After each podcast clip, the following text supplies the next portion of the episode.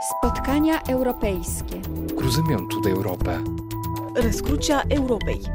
Stavrodromit się Europis. Treffpunkt Europa. The Hub of Europe. Carrefour de l'Europe.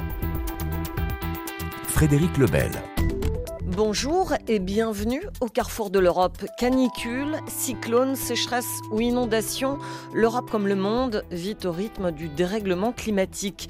L'Union européenne a fait du pacte vert une de ses priorités avec l'ambition d'atteindre la neutralité carbone d'ici 2050 est-ce réaliste À neuf mois des prochaines élections européennes, les projets législatifs se bousculent pour limiter les émissions de gaz à effet de serre, pour restaurer la biodiversité et inciter l'industrie, les particuliers et le secteur agricole à de nouveaux comportements.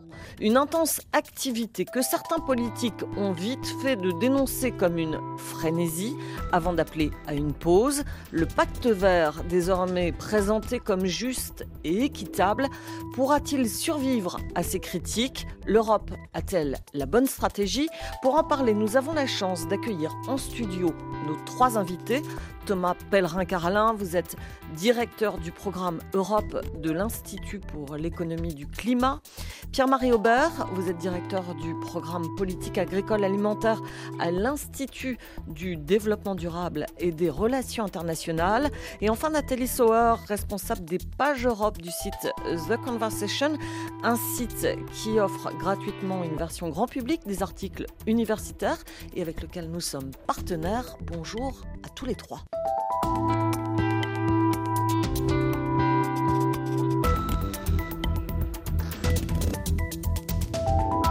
Your collective effort vos efforts collectifs ont permis de mettre en place un des plans de réforme les plus ambitieux que l'Union européenne ait jamais vu. Il s'agit d'une transformation totale de notre économie pour aider à faire de l'Europe un continent climatiquement neutre en 2050.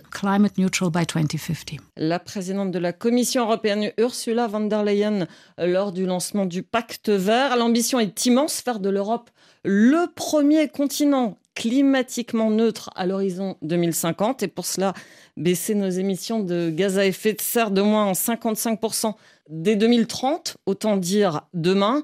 Est-ce euh, réaliste, euh, Thomas Pellerin-Carlin? Est-ce qu'on va y arriver? Alors c'est absolument euh, réaliste, de la même manière qu'on peut choisir de courir un marathon dans deux ans en dessous d'une certaine heure, admettons 5 heures ou 4 heures, et euh, pour se donner les chances d'y arriver, bah, il faut faire des efforts, il faut s'entraîner, il faut changer son mode de vie parfois aussi.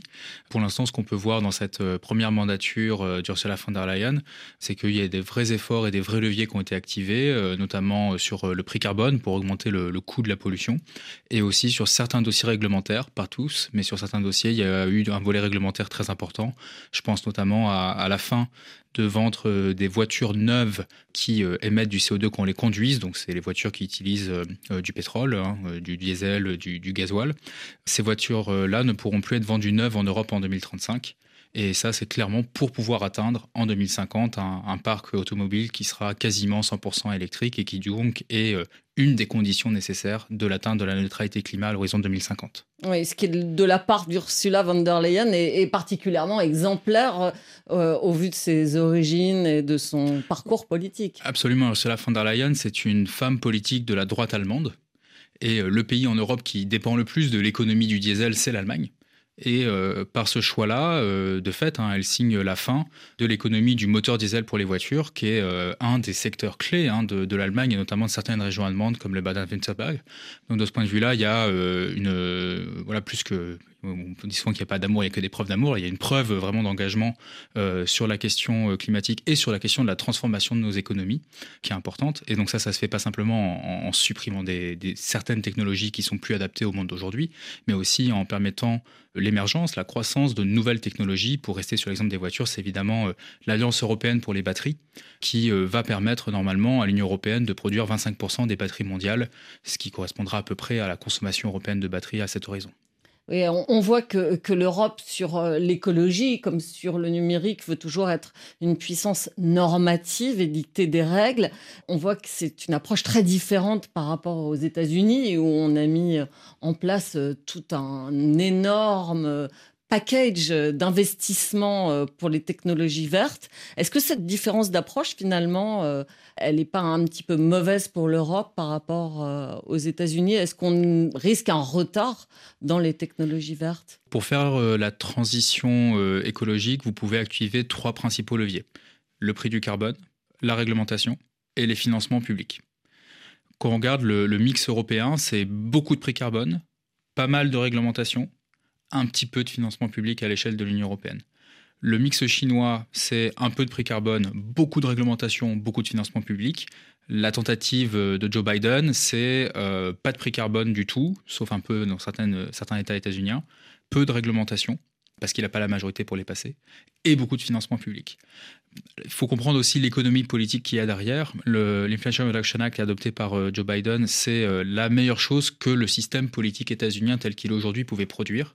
le pari, c'est pas simplement que ça va produire une baisse des émissions de gaz à effet de serre aux États-Unis, mais que ça va aussi créer des nouvelles entreprises, des nouveaux emplois, qui vont du coup transformer le parti républicain donc les opposants de Joe Biden, qui, on l'espère, dans 3 ans, 5 ans, commenceront à défendre des politiques climatiques parce que euh, c'est l'avenir de l'emploi et des entreprises de leur euh, lieu d'élection. Avec le risque de, siphonner un petit peu euh, toute la technologie verte européenne c'est tout le défi pour nous Européens et c'est le débat euh, qui a, lieu en ce moment au Parlement européen avec le Net Zero Industry Act, euh, mais qui aussi aura lieu peut-être au moment des élections européennes de, juin 2024, euh, face à ces plans d'investissement public massifs dans le climat, dans la clean tech chinois, mais aussi japonais, canadiens, états-uniens. Qu'est-ce que nous on fait? Est-ce qu'on regarde les trains passer? Est-ce qu'on laisse les États européens partir en ordre dispersé et l'Allemagne ira très loin et dépensera beaucoup d'argent et puis euh, tant pis pour la Slovénie, euh, la Grèce, l'Espagne euh, ou même l'Estonie? Ou est-ce qu'on y va vraiment en européen? Avec une réponse budgétaire européenne au niveau fédéral qui nous permet de nous donner les moyens de nos ambitions, ambitions climatiques, ambitions géopolitiques, ambitions économiques. Actuellement, c'est en Europe que le réchauffement climatique est le plus important sur la planète avec des épisodes climatiques extrêmes comme des inondations, des sécheresses. C'est le cas à Chypre, où l'on tente de pallier le manque de ressources en eau en la recyclant. C'est le reportage de Juliette Garban. La petite ferme de Yakovos Platou domine un paysage de terre grise et ocre parsemé de rares bosquets. Il n'a pas plu depuis longtemps et il fait chaud dans les étables semi-ouvertes où se pressent une quarantaine de chèvres et une dizaine de vaches. L'eau, c'est une inquiétude permanente pour moi. J'ai mes propres puits, bien sûr, mais ça ne suffit pas. J'ai besoin d'utiliser l'eau du village. Elle coûte très cher. Ce n'est pas du tout rentable de s'en servir pour l'arrosage, par exemple. À Chypre, c'est simple, la météo est toujours contre nous. L'eau des puits va durer un petit moment encore, mais il faudra que je complète avec l'eau du village, que je paye un euro le mètre cube, et il m'en faut beaucoup. Il faut bien que je donne à boire aux animaux. Jusqu'en 1997, Chypre ne pouvait compter que sur l'eau de pluie et sur ses nappes phréatiques. L'année suivante, une première usine de désalinisation de l'eau de mer a vu le jour. Ce procédé fournit l'eau potable. Puis très vite, c'est sur le retraitement des eaux usées que l'île a concentré ses efforts. Le procédé fournit de l'eau d'irrigation de façon régulière et bon marché. Éleveur de vaches laitières près de Potamia, Pantelis Posidias l'a adopté il y a trois ans. C'est vraiment bienvenu pour le secteur agricole. Il ne pleut pas assez, vous le voyez bien. Du coup, pour nous, agriculteurs, éleveurs, cette distribution d'eau recyclée, c'est une aide importante qui nous permet d'avoir du fourrage de bonne qualité et en quantité suffisante. En plus, c'est beaucoup moins cher, tout est pris en charge par le gouvernement. On n'a pas besoin d'acheter de pompes, le système d'irrigation au sol est aussi fourni, ainsi que les compteurs, et le mètre cube ne coûte que 10 centimes d'euros. C'est 10 fois moins cher que l'eau potable et c'est une ressource stable qui permet à Pantelis Posidias de rester serein. Il espère juste que son prix n'augmentera pas. Près de la moitié du territoire de Chypre est menacé de désertification à moyen terme. Et l'agriculture ne suscite guère de vocation. Elle représente d'ailleurs une toute petite part de l'économie de l'île, mais elle reste essentielle, explique la directrice du service de l'irrigation Agati Haji Panteli. En tant qu'île, nous devons préserver l'agriculture, nous devons produire notre alimentation de base. C'est une garantie de survie. Mais la rareté de l'eau concerne l'ensemble de la population, bien sûr, et avoir davantage d'eau, ça ne suffit pas, souligne Agati. Il faut également l'utiliser à bon escient. Nous faisons aussi beaucoup pour convaincre les professionnels de prendre soin de l'eau. Quant à l'eau potable, j'espère bien que les gens sont attentifs à leur consommation. La tarification est aussi un outil important. Si on utilise trop d'eau, on paye plus cher. On parle beaucoup de la rareté de l'eau et de sa valeur, y compris pour l'environnement de l'île. Dans un pays qui accueille 4 millions de touristes par an pour moins d'un million d'habitants, développer un usage raisonné de l'eau est un défi difficile à relever, mais qui sera essentiel pour l'avenir. Lorsqu'on parle euh, de transition verte, on parle souvent euh, de nouvelles énergies, euh, de nouveaux produits phytosanitaires peut-être moins dangereux. Est-ce qu'on met assez l'accent sur la sobriété, le consommer autrement? C'est une question que je vais vous poser à tous les deux, Thomas Pellerin-Carlin et Pierre-Marie Aubert. Concrètement, c'est quoi, c'est quoi la sobriété? Pour donner peut-être quelques exemples euh, sur la question du chauffage au sein d'un bâtiment. Bah, c'est l'idée de quelle est la, bonne température pour se sentir bien. Et par exemple, on voit qu'on pose ces questions-là à des citoyens européens euh, lambda, on a des réponses assez différentes. Spontanément, un Hongrois ou un Tchèque, euh, il y a des chances qu'ils vous répondent que 24 degrés, c'est la température minimale, parce que pour des raisons liées au système de chauffage soviétique, en tout cas d'inspiration soviétique, ils ont pris l'habitude d'être très peu vêtus chez eux en hiver. Là où si vous posez la question un peu aux Français euh, moyens, vous pouvez avoir une réponse qui est à 21 degrés ou 19 degrés selon, euh, euh, selon les cas. Et avec, moi je pense notamment à mon grand-père par exemple, qui avait toujours un pull chez lui et pour qui du coup la bonne température était 18 degrés. Mais c'est un concept qui est assez mis en avant selon vous en Europe dans cette stratégie verte? C'est un concept qui est pour l'instant très peu mis en avant dans les débats de politique européenne.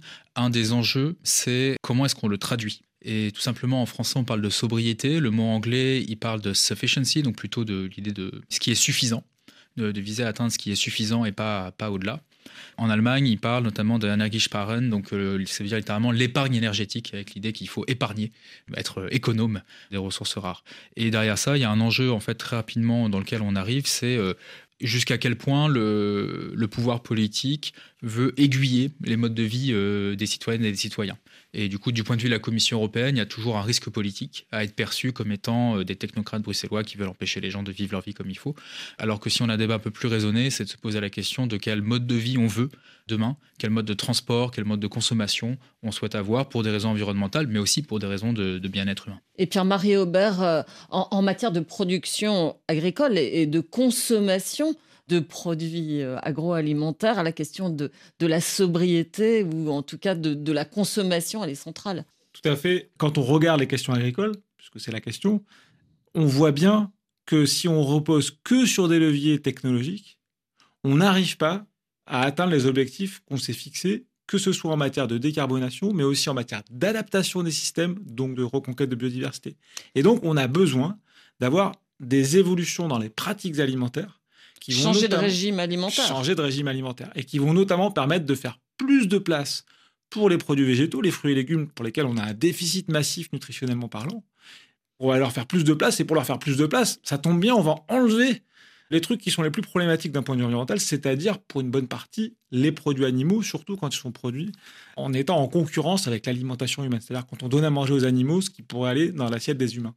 Donc la transition agroécologique ou agro-environnementale, on l'appelle comme on veut, elle repose effectivement sur certains leviers technologiques d'efficience au niveau de la ferme, mais elle repose aussi beaucoup sur l'évolution de pratiques alimentaires. Et pour donner des ordres de grandeur, aujourd'hui, au niveau européen, on mange à peu près deux, trois fois trop de protéines animales par rapport à ce dont on a besoin pour couvrir nos besoins nutritionnels. Et donc, il y a une marge de manœuvre énorme pour en enlever un petit peu et faire plus de place pour les trucs qui sont bons pour notre santé, les fruits et légumes.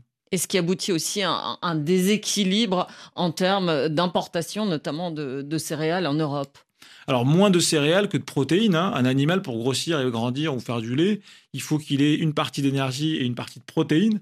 L'énergie, en gros, on la trouve en Europe pour l'essentiel, c'est les céréales. On en importe aussi un petit peu pour les pays déficitaires, hein, comme l'Italie, les Pays-Bas ou l'Espagne. Mais on importe surtout massivement de la protéine végétale en provenance d'Amérique latine, d'Amérique du Nord, sous forme de soja.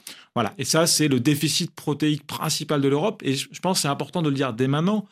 Cette importation massive de protéines pour nourrir notre cheptel, elle se traduit en bilan net par le fait que l'Union européenne, elle importe plus de calories que ce qu'elle en exporte. Donc l'Europe dépend du reste du monde pour se nourrir.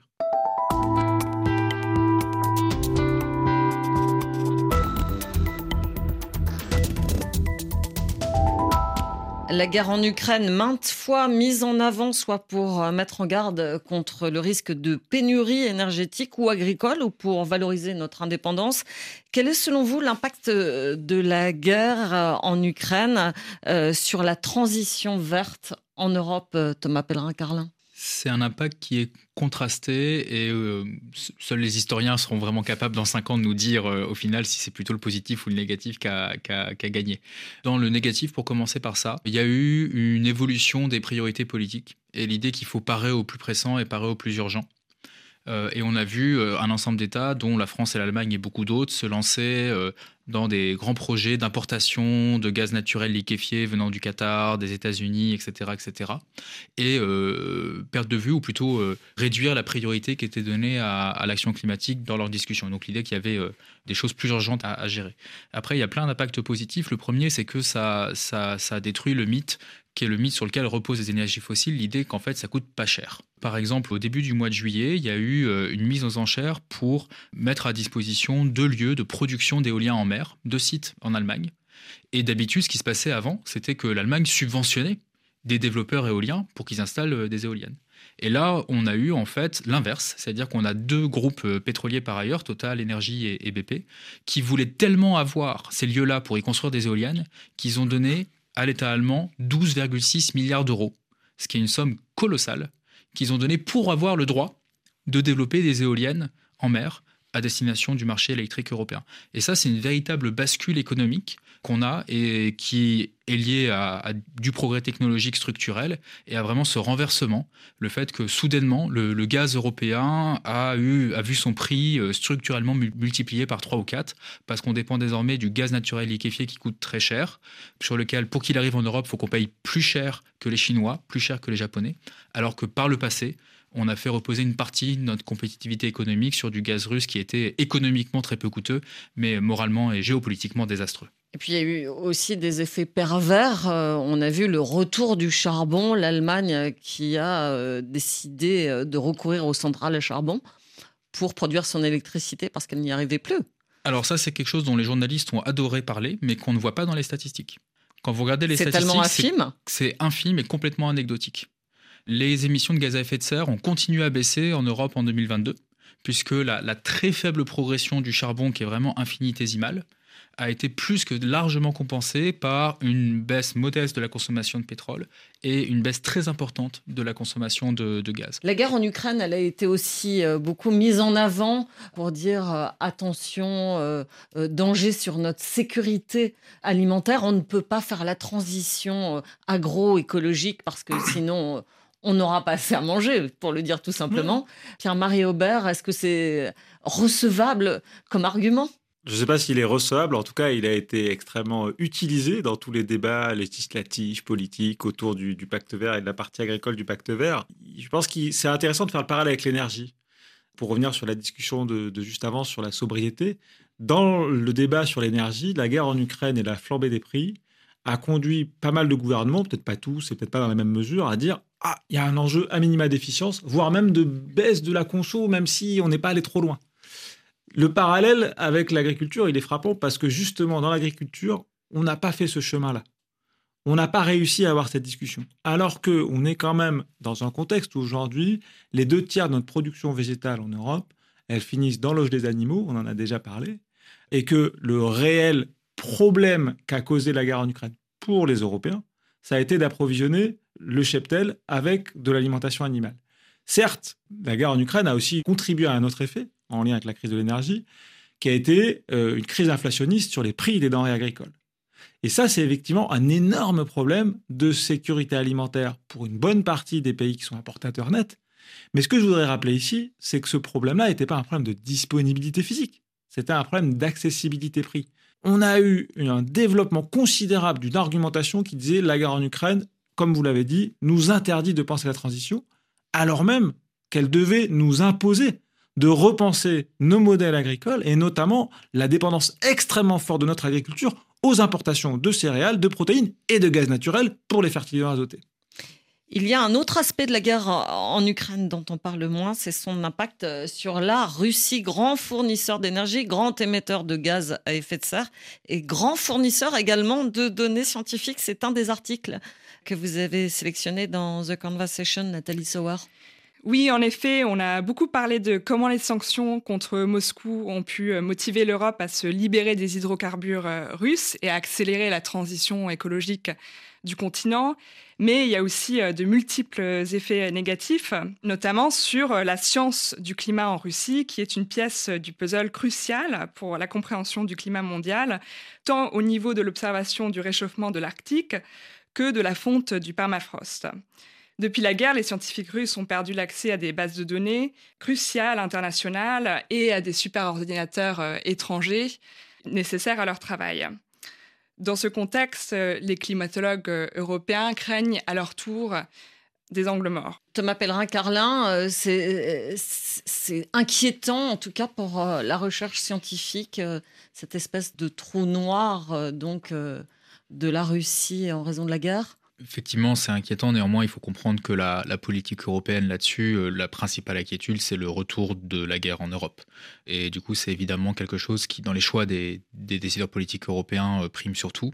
Et donc, du coup, la question est euh, quels sont les efforts que nous devons consentir pour faire en sorte que cette guerre soit gagnée le plus vite possible par l'Ukraine et qu'après, une paix euh, durable puisse être bâtie. Et dans le cas de cette paix durable, rétablir des canaux de coopération. Et là, évidemment, la coopération scientifique avec euh, les climatologues russes, qui par ailleurs ont une expertise qui est reconnue depuis des décennies, hein, sera euh, un des éléments essentiels. Une guerre en Russie qui a de nombreux impacts, bien évidemment, humains, géopolitiques, euh, énergétiques également. On en a déjà parlé euh, dans cette émission. Est-ce que la guerre en Ukraine a remis sur le devant de la scène euh, l'énergie nucléaire? De manière assez secondaire. Ce qu'il faut comprendre, c'est que l'invasion de l'Ukraine, ou plutôt la tentative d'invasion euh, de l'Ukraine par la Russie, est permise par les énergies fossiles. C'est-à-dire que le, système, le régime politique de Vladimir Poutine tient par les énergies fossiles économiquement. À titre illustratif, en, ordre de grandeur, j'ai plus les chiffres exacts en tête, mais les, revenus des exportations euh, pétro-gazières euh, russes, c'est de l'ordre de 300 milliards les le, 300 milliards d'euros, hein, gardez ça en tête. Les dépenses militaires de la Russie avant euh, cette euh, tentative d'invasion, c'était 60 milliards. Donc, pas d'énergie fossile en Russie, pas d'armée russe capable, en tout cas qui se pense capable euh, d'envahir un pays aussi grand que, l'Ukraine. Dans ce contexte-là, il y a effectivement une partie de l'industrie nucléaire qui a choisi d'utiliser cette, cette opportunité qui leur était offerte, si je puis dire, le mot opportunité mal choisi. la question, en fait, c'est que à court terme, on a besoin de réponses à court terme. Et pour l'instant, l'industrie nucléaire n'a pas encore développé de technologie permettant de déployer rapidement des réacteurs nucléaires. Ce sera peut-être le cas euh, dans plusieurs décennies. Mais pour l'instant, pour construire un nouveau réacteur nucléaire, il faut entre 8 et 15 ans euh, si on veut prendre vraiment une fourchette très large. Or, on a quand même bon espoir que la guerre euh, en Ukraine soit finie d'ici cet horizon-là. Mais on voit bien qu'il y a la, constitution d'un club nucléaire euh, qui serait emmené par euh, la France à la suite de cette guerre en Ukraine pour dire finalement c'est l'énergie euh, propre, entre guillemets, en tout cas non émettrice de gaz à effet de serre, qui pourrait nous aider à nous en sortir. Alors il y a effectivement une coalition d'une douzaine d'États, euh, dont la France, qui euh, souhaitent défendre le nucléaire euh, dans les négociations européennes. Ils préexistent d'avant la guerre en Ukraine. Hein. je ne sais pas exactement quand est-ce qu'ils ont été créés, mais ils ont pris un, rôle très important, notamment à partir de 2020, sur un enjeu de, la finance verte européenne, qui était ce qu'on appelait la taxonomie sur la finance durable. Et en fait, la France a pris ce leadership-là parce que le leader sur ce sujet-là, historiquement, c'est le Royaume-Uni. C'était le Royaume-Uni qui, dans les années 2000, début des années 2010, défendait de manière très vocale le nucléaire. de ce club nucléaire d'ailleurs. Voilà, mais le Royaume-Uni ayant quitté l'Union européenne, et eh bah, euh, du coup, l'industrie nucléaire, si je puis dire, s'est retrouvée sans euh, État qui était son champion et la France a choisi de tenir ce rôle-là depuis plusieurs années. Mais est-ce qu'on voit une division au sein de l'Europe entre d'un côté un clan pro-nucléaire, de l'autre côté un, clan, je dirais, pro-renouvelable, euh, emmené par l'Allemagne Alors, je dirais pas pro-renouvelable ou pro-nucléaire.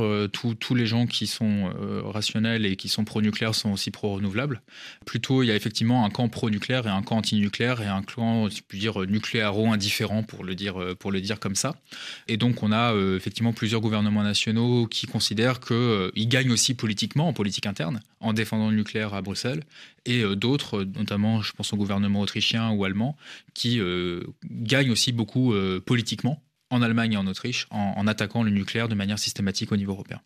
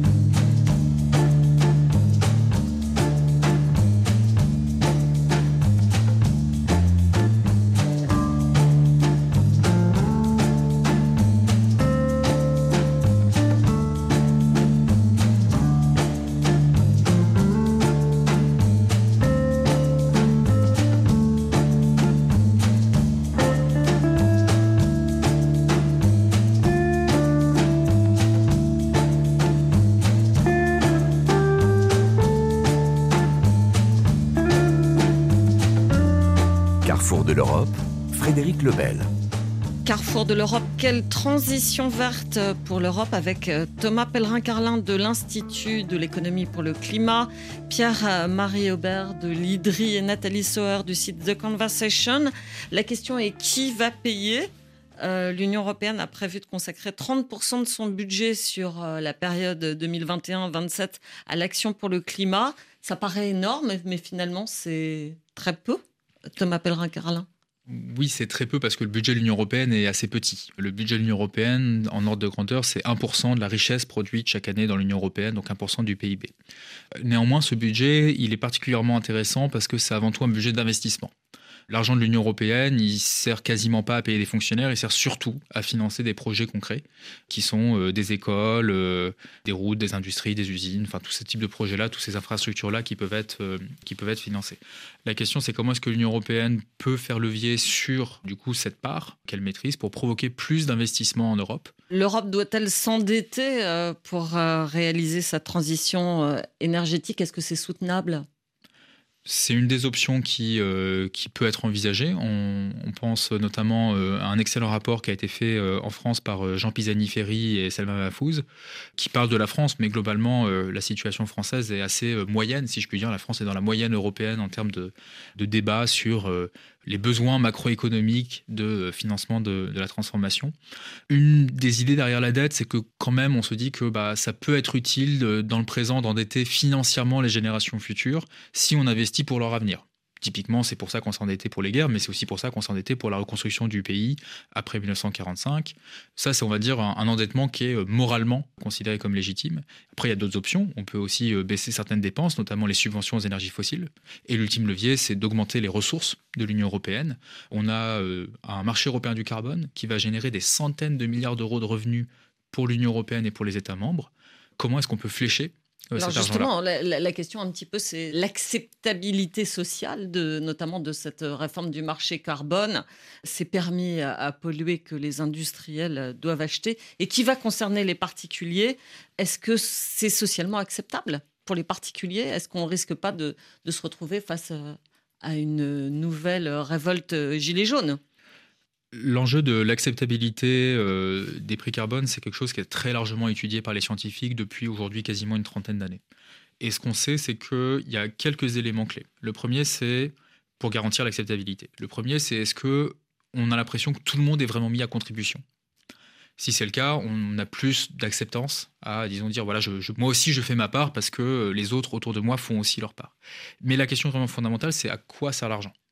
La meilleure manière de faire un prix carbone inacceptable, c'est de dire l'argent va au budget général de l'État et euh, voilà, on ne vous dit pas à quoi il sert. La meilleure manière de faire, c'est de flécher ça sur des projets qui peuvent être des projets verts, mais aussi des projets de compensation sociale, voire les deux à la fois, ce qui peut permettre de garantir l'acceptabilité. Pour prendre un cas très concret, beaucoup de gens sont prêts à payer plus cher en termes d'énergie ou de prix carbone si jamais ils ont la garantie et qu'on leur démontre que cet argent-là va servir à permettre la rénovation profonde des bâtiments dans lesquels vivent des familles en situation de précarité énergétique. C'est à la fois quelque chose d'écologique. Rénover un bâtiment, ça permet de consommer beaucoup moins d'énergie. On peut diviser par 10 la consommation d'énergie qu'on rénove bien. Et c'est aussi social, puisque ça permet à des familles qui aujourd'hui souffrent du froid en hiver d'avoir des conditions qui permettent à leurs enfants d'avoir une, bah, une enfance, tout simplement politiquement, on voit aussi monter les oppositions qui se sont exprimées début juillet lors du vote euh, au Parlement européen de la loi sur la restauration de la nature, un texte qui est passé de justesse devant le Parlement à Strasbourg, deux camps, les écologistes d'un côté et les agriculteurs de l'autre, campaient sur leur position. On écoute le reportage de Willowen Munoz-Boileau. Dès 8 heures, ils étaient près de 200 manifestants dans chaque camp. D'un côté, des militants écologistes comme Greta Thunberg, venus de toute l'Europe pour encourager les eurodéputés à voter en faveur de la loi sur la restauration de la nature. André Prêcheur est membre du Bund, la fédération allemande pour la protection de l'environnement. Si on veut endiguer le changement climatique et atteindre l'objectif de 1,5 degré de réchauffement, nous avons besoin de la nature et donc il faut restaurer les écosystèmes comme les tourbières et les forêts comme le prévoit la loi. Mais ce projet de loi ne passe pas auprès des agriculteurs européens réunis à quelques mètres seulement derrière un important cordon policier. Ils dénoncent un texte trop contraignant pour leur secteur déjà en difficulté, comme l'explique Christiane Lambert, présidente du syndicat européen d'agriculteurs. Nous ne sommes pas d'accord avec cette loi qui a fixé des objectifs euh, inaccessibles, sans budget, avec des sanctions si les objectifs ne sont pas atteints. Comment dire aux agriculteurs, vous allez devoir faire plus, mais on ne vous donne pas de moyens Ce n'est pas possible. Les agriculteurs comptent sur les eurodéputés conservateurs du PPE, le groupe majoritaire au Parlement européen, pour s'opposer au texte. Nosboileau, Strasbourg RFI. Pierre-Marie Aubert, euh, cette loi sur la restauration de la nature, elle est passée de justesse dans une version euh, à minima, on peut dire. Oui, donc dans la version qui a été validée, il y a presque plus que les objectifs de moyens de collecte de données, la partie contraignante pour les États membres, effectivement, à, sauter. Mais je pense que ce qui est important, c'est impossible de ne pas réagir à, ce que dit euh, Christiane Lambert juste avant. Il faut quand même bien voir que les objectifs qui étaient fixés, sur l'ensemble des terres agricoles, c'était de dire vous allez devoir augmenter les stocks de carbone dans les sols. A priori, personne n'y trouve rien à redire. Les agriculteurs sont les premiers à dire rémunérez-nous pour ça. Il s'agissait de faire revenir des oiseaux et des papillons sur les fermes parce qu'ils sont en chute libre. Et donc, en faisant effectivement évoluer les pratiques agricoles. Mais ça, c'est pas des choses qui sont non plus infaisables et pour une grande partie d'entre elles, on sait les faire. Les choses qui étaient très contraignantes que dénonce Christian Lambert, ça couvrait entre 170 et 200 000 km, soit entre 10 et 15% de la surface agricole utile, sur des terres qui sont en général marginales, peu exploitées. Alors parmi les, grands chantiers qui s'annoncent, une réglementation qui fera baisser l'utilisation euh, des pesticides de moitié d'ici 2030. Là encore, on en est loin. On observe plutôt une stabilité euh, dans l'utilisation des pesticides malgré euh, une directive qui date de 10 ans. Je pense que là, sur cette question des pesticides, il faut distinguer au moins deux niveaux. Il y a le niveau des objectifs qu'on fixe, on pourrait y revenir, moins 50%, mais en fait, de quoi on parle? Ça, c'est la première question. Mais il y a la deuxième question qui est celle des moyens et celle des enjeux. Euh, je vais peut-être plutôt commencer par ça. Qu'est-ce qui fait qu'aujourd'hui, euh, le monde agricole européen, et bien au-delà, évidemment, euh, utilise de l'agrochimie? Bah, C'est extrêmement simple, c'est une assurance.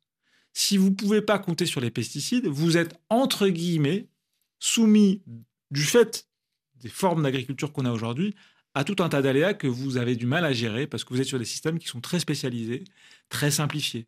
Et donc, bah, c'est risqué. Donc, vous utilisez des pesticides pour, en gros, contrôler votre risque.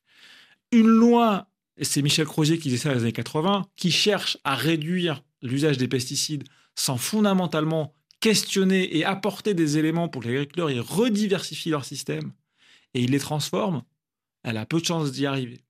Donc, en fait, indépendamment de savoir si l'indicateur est le bon, et c'est un mauvais indicateur, on pourra y revenir, les, les dispositions de cette loi ne vont de toute façon pas permettre au monde agricole de faire la transition dont il a besoin pour réduire sa dépendance aux pesticides, restaurer l'agrobiodiversité et retrouver une capacité de production pour maintenant et dans 10 ans.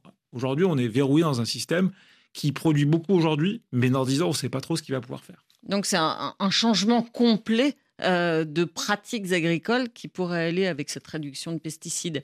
En tout cas, ce qui est très clair. C'est la conséquence, c'est non et non. Exactement. On le sait en France euh, depuis au moins 2007, et le Cornel de l'Environnement qui avait conduit à mandater l'INRA à réaliser un projet qui s'appelait Ecofito. Dans le cadre d'Ecofito, euh, le rapport de Marion Guillou avait conclu quelque chose qui est aujourd'hui toujours vrai. Si on veut baisser de 25% euh, l'usage des phytosanitaires, on va pouvoir le faire sur des logiques d'optimisation technologique, ce que je disais tout à l'heure. Si on veut baisser de 50%, il va falloir faire du redesign, c'est-à-dire de la reconception profonde des systèmes. La vraie question qu'on a besoin d'instruire et qu'on a besoin de traiter avec le monde agricole, et pas contre lui, c'est de savoir c'est quoi la première marche. Et aujourd'hui, comme le dialogue est rompu, on n'arrive même pas à discuter de la première marche. Et c'est ça qui est compliqué. Alors, mesure symbolique s'il en est, l'Union européenne euh, doit se prononcer à la fin décembre sur la réautorisation ou pas du glyphosate, l'herbicide le plus puissant et le plus décrié, sans doute le plus euh, utilisé, ce qui est un petit peu ce qui nous met mal à l'aise, c'est quand on voit euh, les différentes études qui s'affrontent avec d'un côté euh, les agences réglementaires européennes qui nous disent non, pas de problème, on peut réautoriser glyphosate. De l'autre, les grandes agences scientifiques que sont le Centre international de recherche sur le cancer ou l'INSERM qui disent attention, cancérigène probable. Comment on peut concilier les deux approches? Il faut, on va pas rentrer dans un débat sur la science réglementaire qui est un débat assez compliqué. Pour faire très simple, Ce qu'il faut comprendre, c'est que l'EFSA, donc l'autorité euh, européenne euh, sanitaire, et euh, le CIRC ou l'INSERM n'ont pas les mêmes méthodologies. L'EFSA analyse l'effet de la molécule glyphosate pendant que le CIRC et les autres vont analyser l'ensemble du produit phytosanitaire contenant du glyphosate, donc l'ensemble des coformulants et donc les produits de la dégradation, les métabolites, etc. Donc forcément, les résultats ne sont pas les mêmes. Ce qui est important de bien comprendre, et vous l'avez dit, c'est que cette question du glyphosate, c'est une question qui est avant tout symbolique. Et c'est elle est symbolique. Elle impacte quand même euh, énormément le citoyen européen. Elle impacte le citoyen européen, mais pas plus ni moins qu'une autre molécule. Euh, c'est ça qu'il faut bien comprendre. Le vrai enjeu aujourd'hui, c'est comment on construit, encore une fois, la première marche et comment on se met d'accord sur le point d'arrivée qui permet d'engager une, si ce n'est pas une sortie, au moins une transition vers une réduction réelle de la dépendance aux phytosanitaires. Et aujourd'hui, on est loin de ça. C'est pas parce que demain on interdit le glypho, comme on a interdit les néonicotinoïdes, comme on a interdit le diméthoate, qu'on va régler la question de la transition vers une moindre dépendance aux phytosanitaires, qui est la vraie question qu'on doit traiter. L'Europe qui veut aussi se poser en modèle au niveau mondial, qui veut peser sur la production étrangère pour rentrer sur le marché européen. Il va aussi falloir se conformer à ses propres règles. Ce sont les fameuses clauses miroirs, comme cette nouvelle législation entre en vigueur en juin dernier pour lutter contre les produits issus de la déforestation. Avant même son adoption à Bruxelles, Jean-Jacques Herry nous détaillait les grandes lignes de ce projet. Il faut d'abord comprendre la nature des produits visés par ce projet de règlement européen. Parce que, comme le rappelle Pierre Canet, directeur du plaidoyer au WWF France, le consommateur européen est malheureusement complice involontaire de la déforestation, tout simplement en allant faire ses courses. Typiquement, vous avez un espace de forêt qui peut être euh, détruit pour euh, mettre à la place une plantation euh, de café qui sera ensuite importée directement dans l'Union européenne, transformée et vendue, mise en rayon, sans que nous, en tant que consommateurs, nous soyons informés de cette complicité en quelque sorte par notre achat à la déforestation, à la destruction de mangroves, à la destruction d'une surface de forêt primaire à l'autre bout du monde. C'est aussi valable pour d'autres produits, dont un extrêmement symbolique, le soja, souvent cultivé sur des terres déboisées en Amérique du Sud et massivement importé en Europe où il sert d'aliment pour animaux d'élevage. Alors au départ, six produits seulement figuraient dans le collimateur de la Commission européenne, le café et le soja donc, ainsi que la viande de bœuf, le cacao, l'huile de palme et le bois. Mais ce qui est intéressant, c'est de voir à quel point les eurodéputés ont musclé le texte en ajoutant à cette liste la viande de porc, les ovins et les caprins, la volaille, le maïs, le caoutchouc ou encore le charbon de bois. Pour tous ces produits, les entreprises devront mettre en place un système de contrôle pour s'assurer qu'aucune matière première néfaste pour les forêts ne se retrouvent dans leur chaîne d'approvisionnement et de production. Selon le Parlement, cela pourra passer par des outils de contrôle par satellite ou par des audits de terrain. Plus les produits seront issus de zones à risque, plus les exigences de vérification seront importantes. On peut par exemple imaginer que du bois en provenance d'Afrique équatoriale fera l'objet de plus de vérifications que s'il provient des États-Unis par exemple essayer de, peser sur les normes des produits euh, agricoles qu'on importe, mais aussi des produits industriels. Thomas Pellerin-Carlin, est-ce que l'Europe a le pouvoir euh, d'influencer au-delà de ses frontières euh, la transition verte? Oui, elle en a tout à fait le pouvoir et en fait, elle le fait déjà. Elle le fait par exemple sur des choses aussi simples que l'électroménager. Aujourd'hui, si vous voulez vendre une machine à laver en Europe, elle doit avoir un certain niveau d'efficacité énergétique en dessous de ce seuil-là, vous n'avez pas le droit de la vendre sur le marché européen. Et l'impact que ça a eu, c'est que ça a transformé les chaînes de production évidemment en Europe, ça a accéléré l'innovation au niveau international pour avoir de l'électroménager de plus en plus efficient et efficace, mais ça a aussi changé les produits qui étaient produits par exemple en Chine, puisque désormais, puisqu'ils veulent continuer à vendre sur le marché européen, eh ben, ils ont de fait intégré certaines normes européennes dans leur propre processus de production. Donc c'est pas une solution miracle, ça marche pas sur tous les sujets et il faudra voir en détail euh, sur la question des produits importés venant de la déforestation si effectivement euh, la loi est bien appliquée, bien respecter, etc. Mais la logique générale, c'est vraiment d'utiliser ce levier qui est le marché unique européen, qui est un des principaux marchés au niveau mondial, pour imposer des normes qui soient véritablement ambitieuses en termes de respect de l'environnement.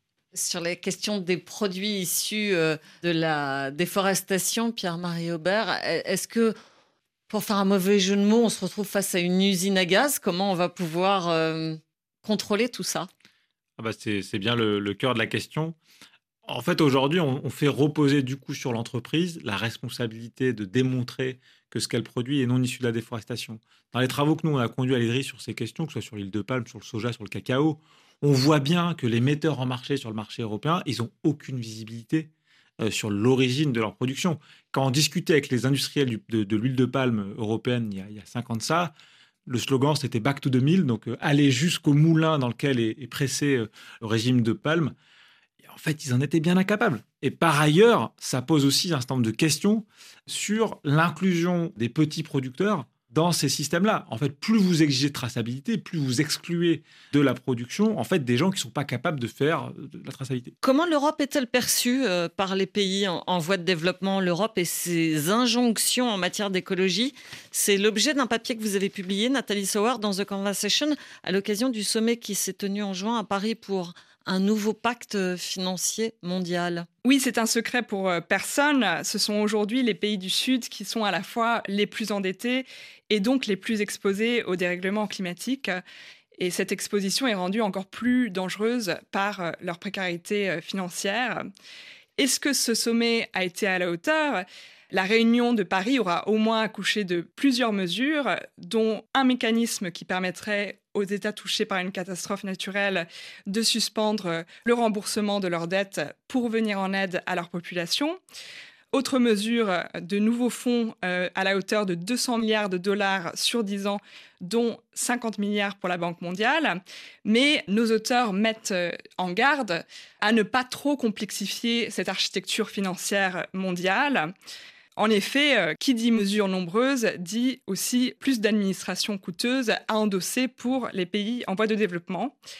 Et ils alertent aussi que ces nouveaux instruments pourraient rapidement devenir euh, caduques dans le cas où l'architecture financière mondiale subirait des réformes encore plus profondes pour s'adapter au réchauffement climatique. Nous sommes aujourd'hui euh, à neuf mois des prochaines élections européennes. Est-ce que l'écologie va être au centre euh, des débats européens et est-ce qu'on peut craindre euh, de grandes divisions euh, politiques sur ce sujet écologique, Thomas Pellerin-Carlin au niveau des élites politiques, on a eu une grande évolution autour de 2019-2021. On a très largement le centre-gauche européen, les sociodémocrates, qui se sont très largement ralliés à la cause environnementale, et une partie très importante des libéraux et centristes. Par exemple, euh, l'homme politique français euh, Pascal Canfin est un exemple d'un centriste qui mène une action euh, climatique ambitieuse au niveau, au niveau européen. Et la droite européenne, elle, plus récemment, s'est un peu divisée. Et ça, c'est une des questions fondamentales pour l'avenir de la politique climatique européenne. Qu'est-ce que la droite européenne va vouloir faire avec cette politique environnementale? Elle a deux options toutes les deux défendues par des, personnalités politiques de la droite allemande. L'option Ursula von der Leyen, c'est de dire, nous, de la droite européenne, nous sommes les parents du pacte vert européen. Nous l'avons porté, nous l'avons défendu, et Ursula von der Leyen a mouillé la chemise, si vous me permettez cette expression, pour euh, défendre ça. Donc cette option, von der Leyen, c'est euh, une option où on peut euh, faire une politique climatique parce qu'une partie, en tout cas la droite européenne, considère que c'est un enjeu important. L'autre option, l'option 2, elle est défendue par un autre homme politique euh, allemand, euh, de la droite allemande, euh, qui est Manfred Weber, qui est l'actuel patron de la droite européenne au Parlement européen, qui a mené une grande bataille contre la loi sur la restauration de la nature que, dont Pierre-Marie parlait auparavant. Et lui, il est sur une ligne qui, au moins dans son discours, est de dire oui, on est pour la, restauration de la nature, mais on n'est pas pour cette loi-là. C'est son discours officiel. Mais après, a un moment, il faut aussi juger les preuves et pas que les discours. Si la droite européenne part sur cette option-là, c'est une option aussi qu'en tout cas Manfred Weber étudie pour euh, envisager une potentielle alliance avec l'extrême droite européenne. Alliance qui, pour l'instant, domine certains gouvernements, comme le gouvernement suédois ou le gouvernement italien, qui sont dominés par cette coalition droite-extrême droite. Donc c'est une question très politique, qui est vitale pour l'avenir de la politique climatique, mais qui est même essentielle pour l'avenir du continent européen et les équilibres politiques euh, au niveau européen. On voit des clivages nouveaux qui s'instaurent au niveau politique. Euh, Pierre-Marie Aubert, on l'a vu notamment avec l'émergence de ce parti paysan aux Pays-Bas, qui euh, est une nouveauté absolue et qui défend en fait une politique euh, agricole euh, intensive. Je pense qu'il ne faut pas se méprendre sur ce qui émerge aux Pays-Bas et aussi sur les ramifications ou les ramifications ou les on va dire les parallèles qu'on peut faire entre la situation aux Pays-Bas, en Allemagne et pour une moindre mesure en, France. Ça fait quand même de nombreuses années que les, on va dire, les mouvements populistes ruraux sont en, alors si ce n'est en ébullition, au moins en veille et ils rallient euh, des, partisans. au nom d'une défense d'une forme de ruralité, d'une forme d'autonomie sur la gestion du foncier, la gestion de la terre, la vérité de la terre. Aujourd'hui, aux Pays-Bas, c'est ça qui s'incarne. La question de la productivité est à la limite moins importante que la question du je suis chez moi, je produis comme je l'entends. Et ce qu'on voit aujourd'hui dans certains euh, l'Inde allemand, que nous rapportent nos partenaires et nos collègues allemands, c'est que dans certains débats politiques, la question de savoir quelle est ta ligne vis-à-vis du monde agricole est un marqueur identitaire au moins aussi fort que la question de savoir quelle est ta ligne vis-à-vis de l'immigration. Ce qui est extrêmement parlant du point de vue de ce que ça veut dire politiquement parlant, et, et ça renvoie à ce que discutait euh, Thomas à l'instant sur les équilibres politiques de demain par rapport aux sujets sur lesquels nous on travaille de transition euh, agroécologique. Et est-ce que vous sentez une sorte de fébrilité à, vouloir euh, faire passer euh, beaucoup des éléments législatifs du pacte vert avant les élections de juin 2024 en se disant allons-y parce que peut-être que la prochaine législature, le prochain Parlement européen sera peut-être moins écolo et moins favorable à ces mesures. Thomas Pellerin-Carlin, vous sentez ça ou pas? Alors, il y a cette intention-là, mais pas pour les raisons que vous évoquez. Euh, il y a vraiment une volonté de, de, clencher les dossiers, comme on dit chez moi, donc vraiment de finaliser les choses le plus vite possible. Pas tellement parce qu'on ne sait pas quels vont être l'équilibre politique du Parlement européen, et d'ailleurs, ça, c'est les citoyens européens qui vont le décider le, 9 juin 2024. Mais surtout parce que, bah, eux, ils seront peut-être pas là. C'est-à-dire que quand vous êtes commissaire européen ou quand vous êtes eurodéputé, il y en a une partie d'entre eux déjà qui seront pas là, ils ont choisi de pas l'être, ils ont choisi de pas se représenter, donc c'est la dernière occasion qu'ils ont de faire de la politique européenne, et ils veulent finaliser le dossier sur lequel ils ont consacré 2-3 années de, de, leur vie. Et donc ça, c'est un phénomène classique qu'on a dans toutes les élections. C'est pas vraiment lié à, ça peut être lié pour certains à des inquiétudes quant aux élections à venir, mais c'est avant tout parce que quand vous avez porté individuellement, vous avez négocié jusqu'à 4 heures du matin pour trouver un accord, vous avez envie que avant les élections, avant euh, la fin de votre mandat, eh ben, ces dossiers-là soient, soient finalisés.